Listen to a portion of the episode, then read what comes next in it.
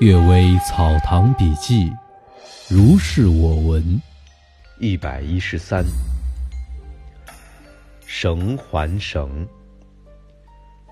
庆云岩山之间，有个人夜里经过墓地，为群狐所阻拦，把他裸体反绑双手，倒挂在树梢上。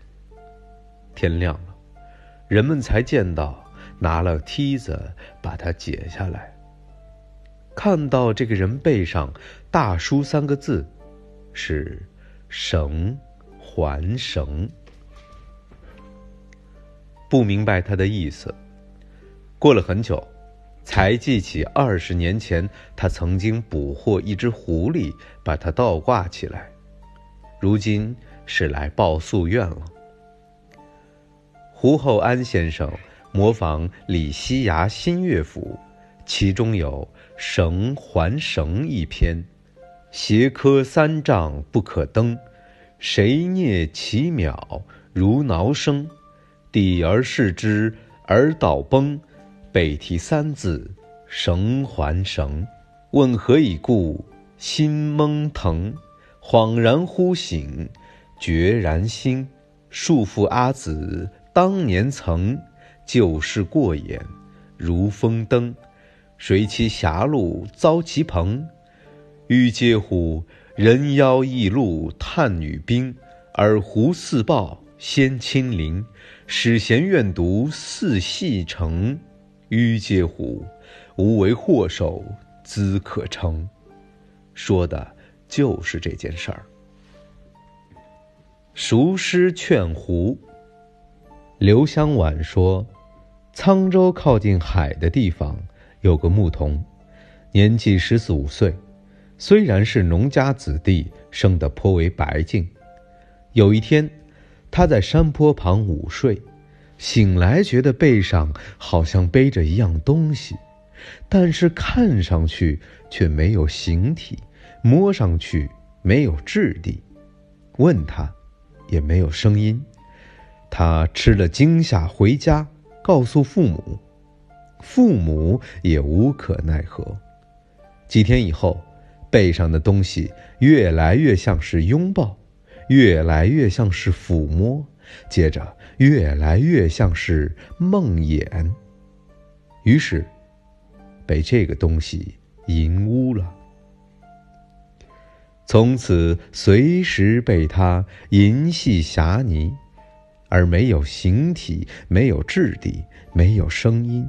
则仍像原来那样，有时能从他那儿得到些钱物、水果、食品，也不是很多。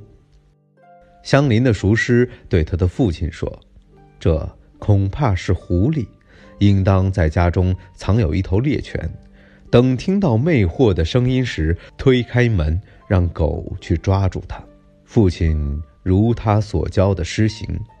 狐狸“嗷”的一声破窗而出，在屋檐上上上下下的跳跃，骂童子负心。熟师大声对他道：“您通灵幻化，必定知道这世上的事儿，男女互相喜爱是以情来感动的，但是早晨发誓死同墓穴，晚上跳到别人船上去的，还不知道有多少。”至于娈童，本来就不是女子之身，抱着被子侍寝，不过是出卖色相罢了。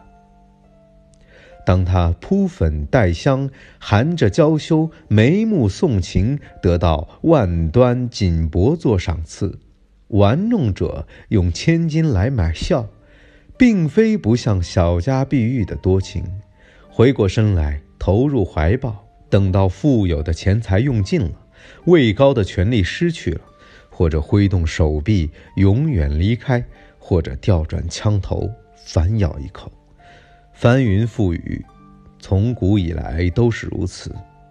萧少对于庾信，慕容冲对于苻坚，记载在史书上是其中最显著的。所施予的那样多，所报答的尚且这样。那么，同这类人论交情，就像团沙泥做饭了。况且您所赠予的，还不及京都豪贵的万分之一。而想要这童子心坚如金石，不也荒唐吗？说完，屋上就寂然无声了。过了好久，忽然听到顿着脚说：“先生，算了吧，我今天才知道我的痴呆。”接着，大声的叹息了几声，就这样离去了。桐柏山神。江白岩说：“有个士人在桐柏山中行走，碰到一伙人，仪仗队在前面引导，衣冠形状像是鬼神，就暂时的躲避在树林里。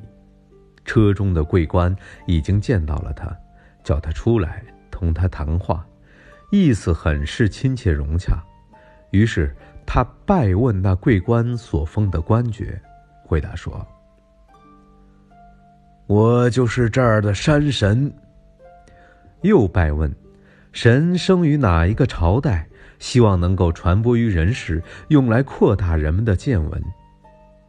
回答说：“您所问的是人和鬼，我是地神。自从天地混沌之气剖分，溶结成万种形体，形成聚气，气聚藏精，精。”凝郁质地，智力蕴含神灵，所以神灵同天地并生。只有圣人通晓造化的本源，所以祭天时的凡柴、祭山石的经语记载在六经里。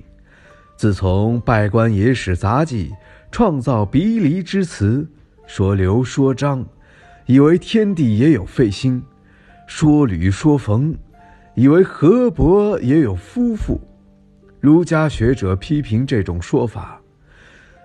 子阳朱熹崛起是以礼来解释天，连皇哀上帝的夏林也斥责为乌有。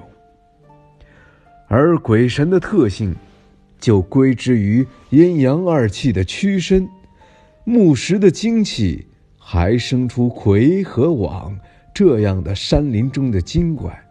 淤土的精气，还生出汾阳这样土地中的精怪，岂有乾坤运转，元气弥漫无际，反而不能聚而上升，成为至高无上的主宰吗？看您的衣冠，应当是文士，试着传播我的话，使得儒者知道圣人为报功德而祭享的缘由。世人一拜再拜而退。但是他每次把这告诉别人，对方每每疑心，视为虚妄。